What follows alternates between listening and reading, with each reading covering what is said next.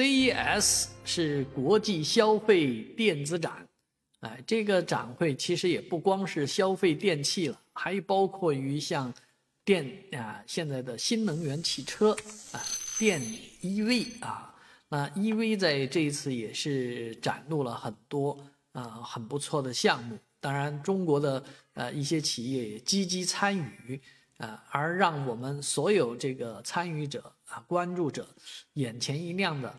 无疑是 AI 人工智能，人工智能在这一次的 CES 大展上是啊非常的光彩夺目啊。啊什么都可以 AI 加 AI 加汽车 AI 加家电 AI 加玩具 AI 加这个那个。啊我印象比较深刻的是有一个这个猫的门。啊这个门呢能够识别这个猫嘴里有没有叼东西。啊，如果猫叼着东西呢回来，这个门是不打开的。只有猫啊，把这个嘴里叼的什么呃老鼠啊，或者什么别的尸尸体啊、宠物啊什么的，给它扔掉以后呢，啊，这个光着嘴才能进得了这个门。这倒是蛮有意思的一个东西啊，但是也说明宠物还是蛮烧钱的嘛。